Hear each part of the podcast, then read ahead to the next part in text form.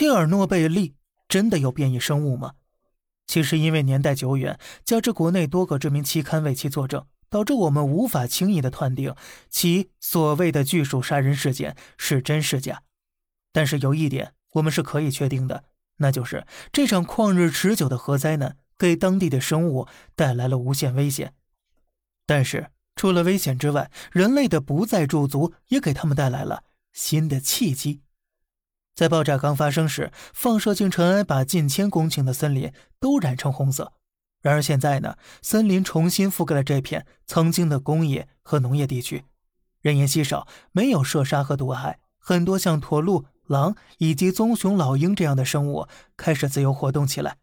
他们甚至啊，在基尔诺贝利的隔离区中避难。就这样，这个人类避之不及的地方，成为了一个独特的生物多样性保护区。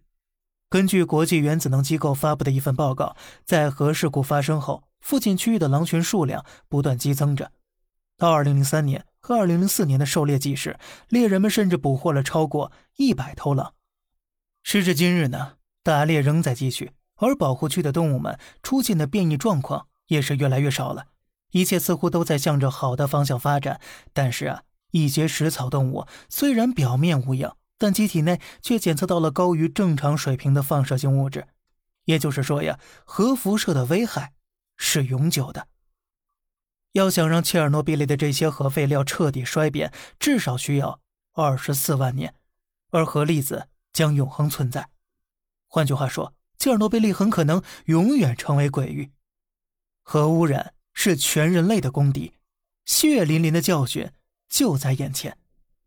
虽然已经有动物开始在切尔诺贝利生息繁衍，但其只是在表面上恢复了。切尔诺贝利依然跟月球类似，满目疮痍，一片荒凉。而根据乌克兰政府的消息，二零六五年以前，清理工作是不会结束的。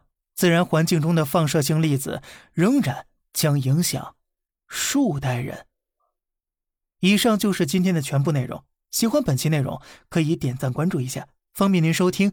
下期的精彩内容，好了，这里是小胖侃大山，每天早上七点与你分享一些这世上发生的事儿，观点来自网络，咱们下期再见，拜拜。